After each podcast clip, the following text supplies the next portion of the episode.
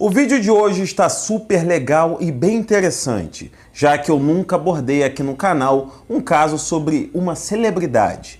Mas já pode deixar o seu joinha aí, porque você já sabe que hoje o vídeo está demais, né? E também se inscreve no canal se você não for inscrito. E pede para os seus amigos e familiares se inscreverem também, para a gente poder bater a meta de 10 mil inscritos até final de fevereiro. Agora, vamos embora para o vídeo. O meu nome é Diller e bem-vindos ao Clube do Mistério.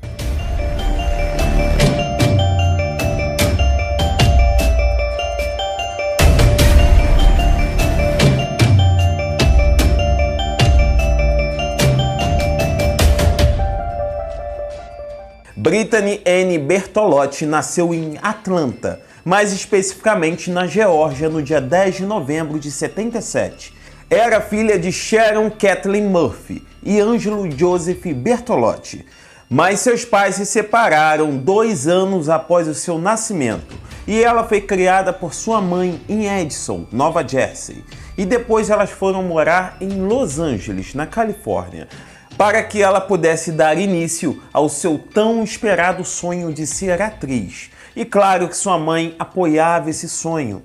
Ela inclusive falava que sua mãe jamais duvidou da sua capacidade de se tornar uma atriz de sucesso, coisa que realmente ela se tornou, anos mais tarde, é claro. Já com 9 anos de idade, Brittany conseguiu uma vaga no musical Les Miserables e aos 13 anos já tinha seu próprio empresário, ou seja, a sua carreira estava mesmo indo de vento em polpa.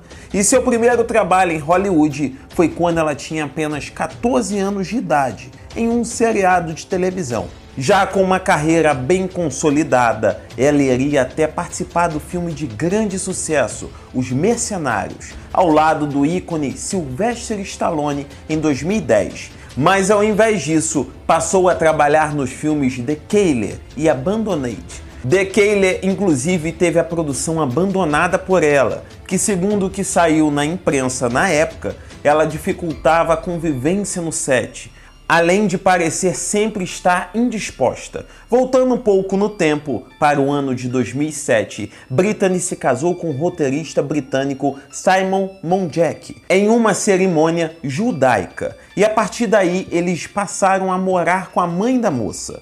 E logo depois de largar as gravações de The Kayler, em novembro de 2009, Brittany decidiu ficar reclusa com o marido e a mãe em sua casa em Los Angeles. Mas acontece que foi aí que as coisas começaram a ficar estranhas já que ao decorrer dos dias ela reclamou muitas vezes com a mãe que estava se achando muito magra e preocupava até o seu marido por conta da sua dependência de remédios. Vale lembrar para vocês que no início dos anos 2000 ela perdeu muito peso, o que logicamente acabou causando um grande rumor de vício em drogas na mídia. Só que na manhã do dia 20 de dezembro de 2010, às 8 horas, o Departamento de Emergência do Condado recebeu uma solicitação para comparecer à casa da atriz. Acontece que a ligação foi feita por Sharon, a mãe dela, e de acordo com o que ela contou, Brittany estava desacordada no chuveiro e tinha passado o dia todo no quarto, mas indo ao banheiro toda hora para vomitar. Ao chegarem no local do atendimento, os bombeiros ainda tentaram reanimar a atriz com uma massagem cardíaca, mas infelizmente as tentativas foram sem sucesso. Brittany foi levada ao centro médico, e foi submetida a mais tentativas de reanimação, mas foi declarada morta às 10 e 04 da manhã, depois de sofrer uma parada cardiorrespiratória.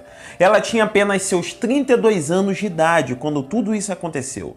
Mas o que passa a ser estranho nessa história não é a morte em si, mas sim a causa dela, que apesar dos sintomas e da dependência que ela tinha em remédios, e outras substâncias, a causa foi na verdade uma pneumonia, junto com anemia por deficiência de ferro. E claro que isso gerou muito espanto entre fãs e principalmente familiares. Acontece que enquanto o luto ainda estava sendo mantido pelos familiares mais próximos de Brittany, ocorreu um outro fato extremamente estranho que também surpreendeu a todos de Hollywood, já que o marido da atriz Simon Monjack também foi encontrado morto na mesma casa cinco meses depois do falecimento da esposa.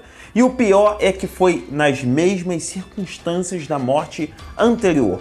Tudo aconteceu no dia 23 de maio de 2010 e a causa da morte também teria sido uma pneumonia e anemia. Mas esse papo não foi comprado no caso dele justamente pelo seu porte físico e sua saúde, que sempre andaram impecáveis. E claro que esse fato começou a trazer várias teorias da conspiração para o caso. A primeira delas partiu justamente do pai de Brittany, que começou a desconfiar da morte do genro. E inclusive ele conseguiu contratar um laudo laboratorial em 2012 para analisar fios de cabelo dos dois. E acontece que a análise revelou que tanto no cabelo da filha como de Jack constavam níveis muito acima dos normais de metais pesados, indicando dessa forma que eles poderiam sim ter sido envenenados por alguém de dentro da casa, que tivesse uma convivência mais próxima dos dois. Surgiram também outras especulações sobre o caso, quando Tony Bertolotti, meio-irmão da atriz, contou em uma entrevista que também não acreditava nos laudos pós-morte de Brittany.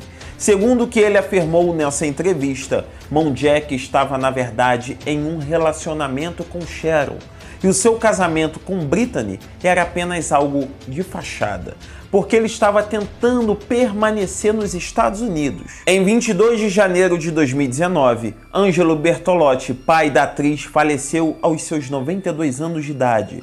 E em 2020, o canal Investigação Discovery fez um documentário sobre as circunstâncias da morte de Brittany, levando em consideração uma série de questões que ficaram sem respostas. Inclusive, foi sugerido também nesse documentário que o marido dela e sua mãe podem sim ter contribuído para sua morte. O pai de Brittany aparece no documentário dizendo que sempre acreditou que a mãe de sua filha estava envolvida nas duas mortes, mas claro que isso foi algo que ela sempre negou.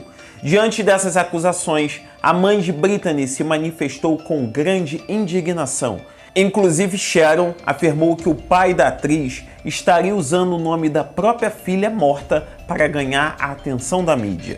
Ela também explicou que ele foi extremamente ausente na vida das duas.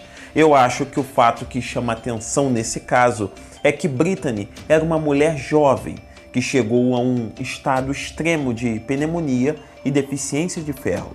Até aí, tudo bem, mas os questionamentos que ficam são o porquê dela não ter recebido os devidos cuidados e tratamentos médicos, já que dinheiro e recursos ela tinha.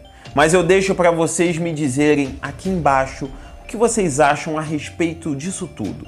Bom, pessoal, o vídeo de hoje foi esse. Eu espero muito que vocês tenham gostado e não esqueça de compartilhar esse vídeo com seus amigos e familiares para eles poderem conhecer a história da atriz que está em volta desse suspense.